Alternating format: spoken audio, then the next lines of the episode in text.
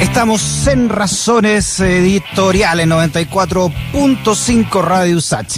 Bueno, hoy día es un día muy especial, ¿ah? lo que se está viviendo allá en el Congreso y puntualmente en la Cámara de Diputadas y de Diputados que aprobó el proyecto en general que establece un royalty minero, un tema que hemos seguido de cerca desde acá de Radio Usach, por supuesto, y que en concreto establece un impuesto adicional y progresivo a las empresas mineras para generar mayores ingresos fiscales. Esta iniciativa fue apoyada, te repito, en general, tiene que pasar al Senado ahora, por 78 votos a favor, 55 en contra y cuatro abstenciones. Vamos a hablar con uno de los promotores ¿no? de lo que ha sido este royalty minero, el diputado del Partido Comunista, Daniel Núñez. Diputado, ¿cómo está? Bienvenido a Razones Editoriales. Eh, buenas tardes, Freddy. La verdad que muy contento. Eh, era la prueba de fuego, la votación de día, porque es cuando se le pone carne al proyecto de ley, se le pone la musculatura y nos salió casi perfecta la votación eh, y eso implica que Chile recupera dignidad. Y digo recupera dignidad porque al final uno tiene que preguntarse quién es el dueño del cobre, de los minerales que están en nuestro subsuelo.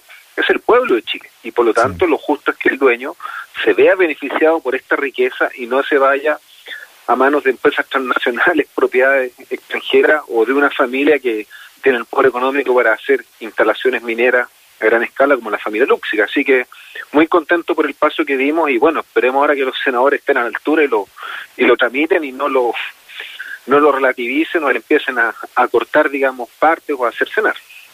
Sí, ha sido tendencia en, en, redes el royalty minero. Hay una... Mm, dentro de todo lo que se despertó ¿no? E, en octubre de 2019, también despertamos con temas importantes como estos, eh, diputados, que son eh, nuestras riquezas naturales, puntualmente lo que la minería, ¿no? lo que está ocurriendo allá, allá en el norte. Eh, para hacer una recapitulación, ¿qué es lo que se aprobó en general ahora eh, sobre este royalty? ¿En qué consiste lo que pasa ahora al Senado?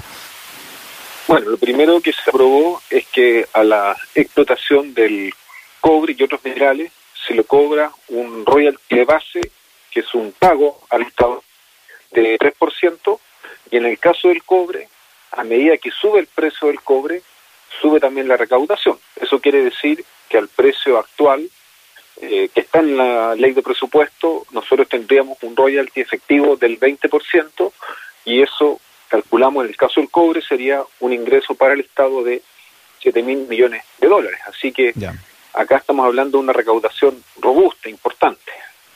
Perfecto. ¿Cuánto, cuánto lobby hubo, no? Estamos hablando de prácticamente gran parte de la derecha no votó en contra de esto, eh, pero también hubo abstenciones. ¿ah? Eh, ¿cuánto, ¿Cuánta presión? ¿Con cuántos, ¿Cuánto se tuvo que enfrentar no respecto de este, entre comillas, lobby en, este, en esta votación? Bueno, enorme. El primer gran lobista que tuvieron las mineras es el actual ministro de Minería, Juan Carlos Llobet, quien hizo todo lo que pudo por desatar una campaña del terror, eh, diciendo que recaían sobre Chile las penas del infierno si esto se aprobaba, y encubriendo las espectaculares ganancias que están obteniendo hoy día las empresas mineras. Hubieron los diputados que hoy día se ausentaron, como votó una muestra. El diputado Lorenzini estaba en la sala y curiosamente Freddy cuando había que votar el, royalty se fue, no votó. Mira, esa curiosidad uno dice, bueno, destino, ¿eh? Uno dice, bueno, ¿y por qué? Bueno, parece que había hasta yo lo vi que el ministro habló mucho con el ANTE, entonces parece que tenía algún tipo de acuerdo. Mm. Y claro, como para no quemarse y aparecer en contra de algo que es lo básico para un país, para lo que es la dignidad nacional, se fue. Entonces hubo harta presión, pero, pero bueno, Chile cambió, tú lo dijiste muy bien, y este cambio hoy día también se está expresando en las leyes que estamos logrando sacar del Parlamento. Claro, estoy viendo acá los votos de abstención, estoy viendo a la diputada Erika Olivera, eh, estoy viendo también a el diputado Troncoso, la diputada Francesca Muñoz y también el diputado Pepe Out, entre los que se abstuvieron, ¿no? Yo, yo digo esto para transparentar, eh, porque esto, esto pasa al Senado, diputado Núñez, y usted ha sido muy claro, ¿no? Desde que se está discutiendo esto, incluso en las comisiones respectivas de Minería y Hacienda, donde usted también estuvo presente, de cómo eh, ha corrido todo tipo de, de, influencia. Usted recordó también en su, en su Twitter de cómo eh, mineras habían financiado también campañas políticas en el, en el pasado reciente. ¿Qué se puede esperar, cree usted, del Senado ahora? Bueno, yo creo que ahora toda la presión de las mineras, el lobby legal e ilegal, va a recaer sobre los senadores, las senadoras. Recordemos que hay una norma, por ejemplo, la invariabilidad tributaria, que es fruto de un acto de corrupción. La empresa Sukimich tiene invariabilidad tributaria porque el ex ministro de Economía de Piñera, Pablo Longueira, redactó con el fiscal de esa empresa una norma y después se la pasó por el lado a senadores que la instalaron como una indicación. Entonces, mm. aquí la verdad es que pueden, la corrupción corre cuando son poderes económicos en forma abierta. Yo creo que esta presión ciudadana que se ha generado por temas tan importantes como el uso, la recuperación de nuestras riquezas naturales, es la que le pone el freno a esta corrupción y yo estoy muy atento y expectante a lo que ocurra en el Senado porque yo no vamos a denunciar cualquier intento de cocina o de negociación trucha mm. que le quite fuerza o que desnaturalice este royalty. ¿En el Senado se requiere votación simple en general también? Votación simple, dado que esta es una ley eh, que por el hecho de ser un, el pago de una regalía la hemos considerado de una, de una naturaleza perdón, distinta a un, un impuesto. Así que es una votación simple, pero que obviamente estamos también con la amenaza que el gobierno lo lleve al Tribunal Constitucional, como, como también pasó con el tercer retiro. Bueno, ya lo señaló el gobierno, eh, dijo que esto había reserva de constitucionalidad respecto de esto porque lo considera un impuesto y los impuestos solamente por esta constitución eh, tienen que, todas las leyes que, tienen impuestos, como usted lo ha explicado, diputado, tienen que ser, eh, tienen que nacer desde el Ejecutivo. Así es, pero acá tenemos una interpretación distinta del gobierno. Este es un pago de un derecho a explotar mineral, por lo tanto es una acción que reivindica y es parte de la soberanía nacional, de la acción de un Estado, de dignidad para su pueblo, y desde ese punto de vista no lo concebimos como, como un impuesto más. Esto es de una naturaleza distinta eh, y por eso es que hemos afirmado que es totalmente legal, constitucional y, vamos a dar ese debate también cuando corresponda. Ojalá no lleguemos al PC y el gobierno se dé cuenta que puede volver a meter las patas como lo hizo antes y después tenga que echar atrás. La Tsunami, la Sociedad Nacional de Minería, ¿no? a través de su presidente, dijo que esta era una pésima medida y que podría estancar incluso la productividad del sector minero.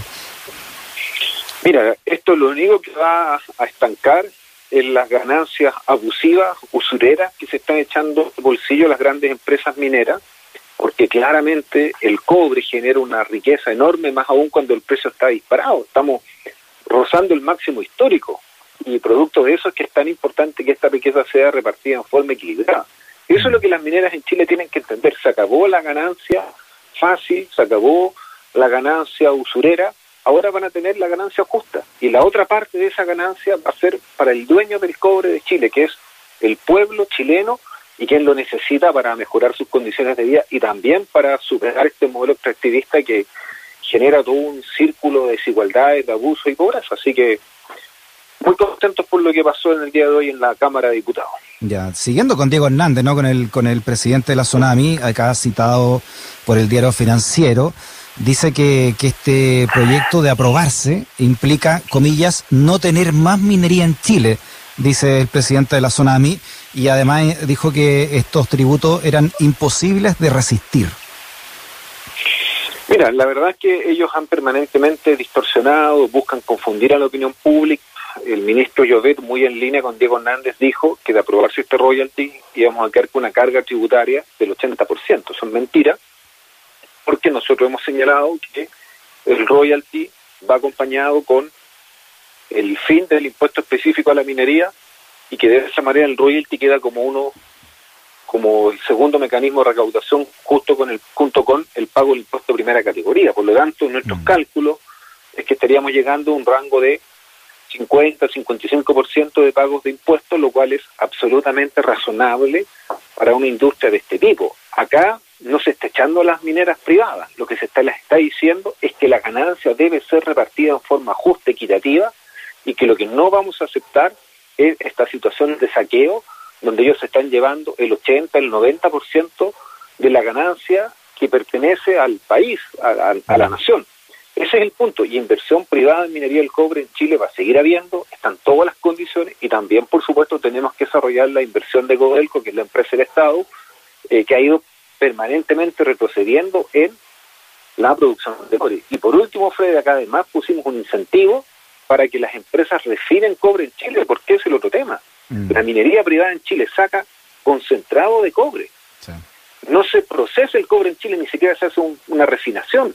Codelco sí lo refina, pero las empresas privadas lo llevan como concentrado con otros minerales que no declaran, como molibdeno, oro, plata. Nosotros creemos que se procese el cobre en Chile, que ojalá en pocos años más tengamos incluso la producción de manufacturas de cobre, porque eso da más empleo, mm. genera más efectos, encadenamientos productivos, genera más desarrollo nacional. Y para eso es que pusimos un mecanismo para incentivar, no para que se vayan, para incentivar que las empresas mineras extranjeras y privadas procesen el cobre en Chile. Así que esto fue muy bien pensado y tiene mecanismos como ese que son muy positivos.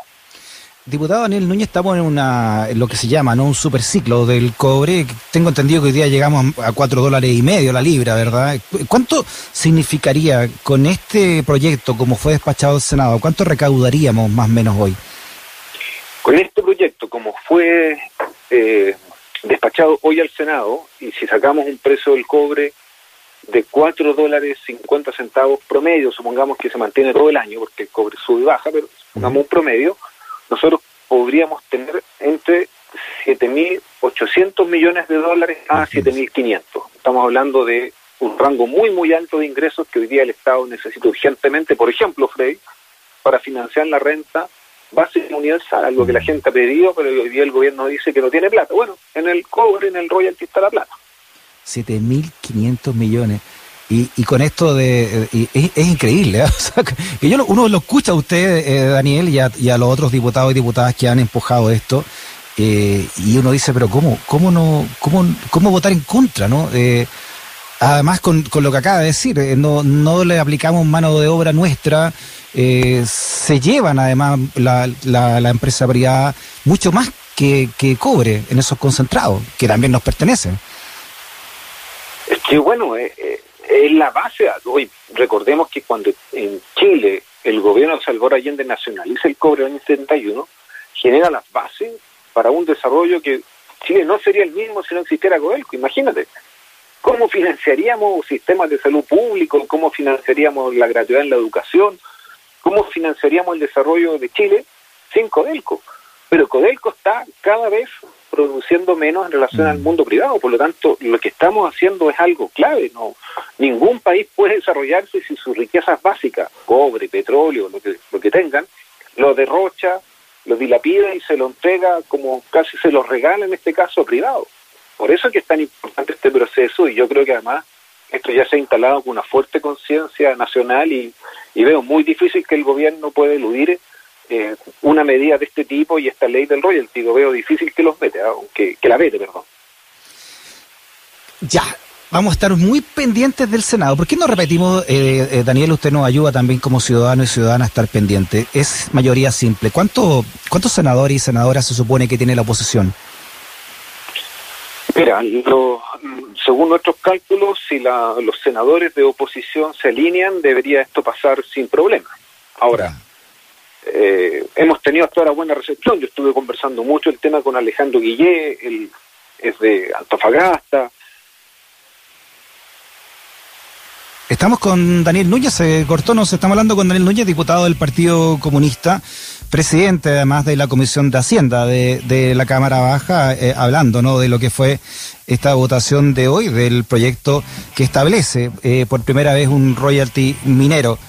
Eh, me avisan si estamos con, eh, con Daniel, si podemos retomar un poco para saber qué ocurre en el Senado, porque como lo decía, como lo decía Daniel, y como lo ha escrito también ¿ah? en su en su cuenta de Twitter el diputado Daniel Núñez, eh, aquí ha habido un lobby, pero feroz, ¿no? muy feroz. Son miles y miles de millones los que se mueven.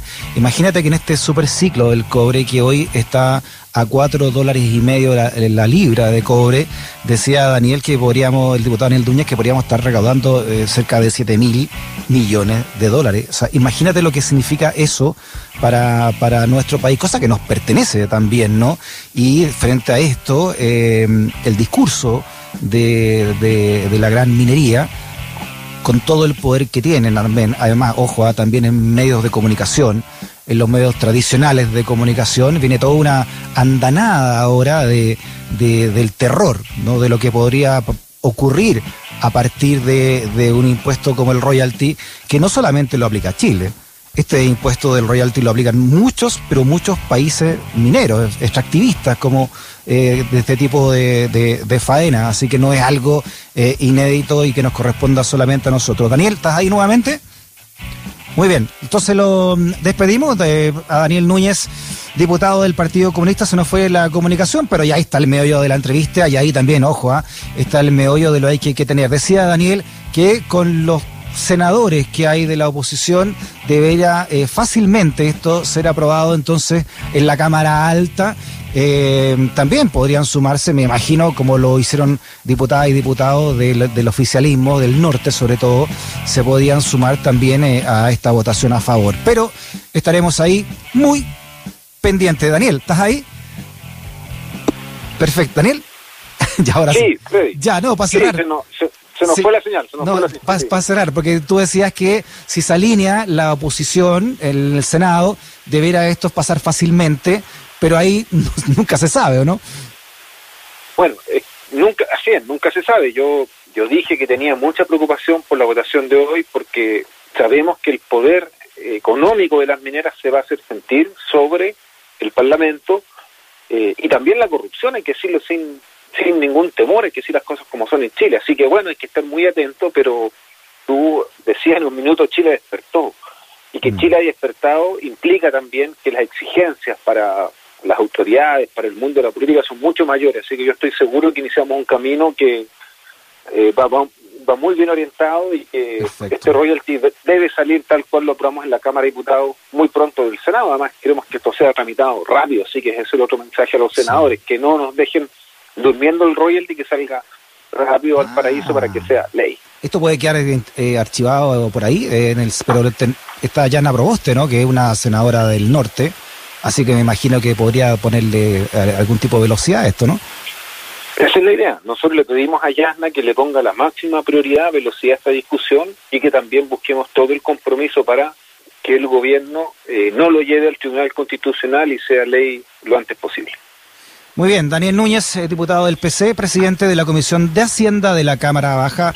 Diputado Núñez, un abrazo grande, ¿eh? estaremos muy, pero muy pendientes de esto. ¿eh? No, muchas gracias a ti, Fred, y también felicitaciones por la labor de difusión que han desarrollado, que nos ayuda mucho para que la ciudadanía conozca este tema y nos pueda apoyar en esta lucha por recuperar el cobre para Chile. Gracias, diputado, que esté bien. Chao.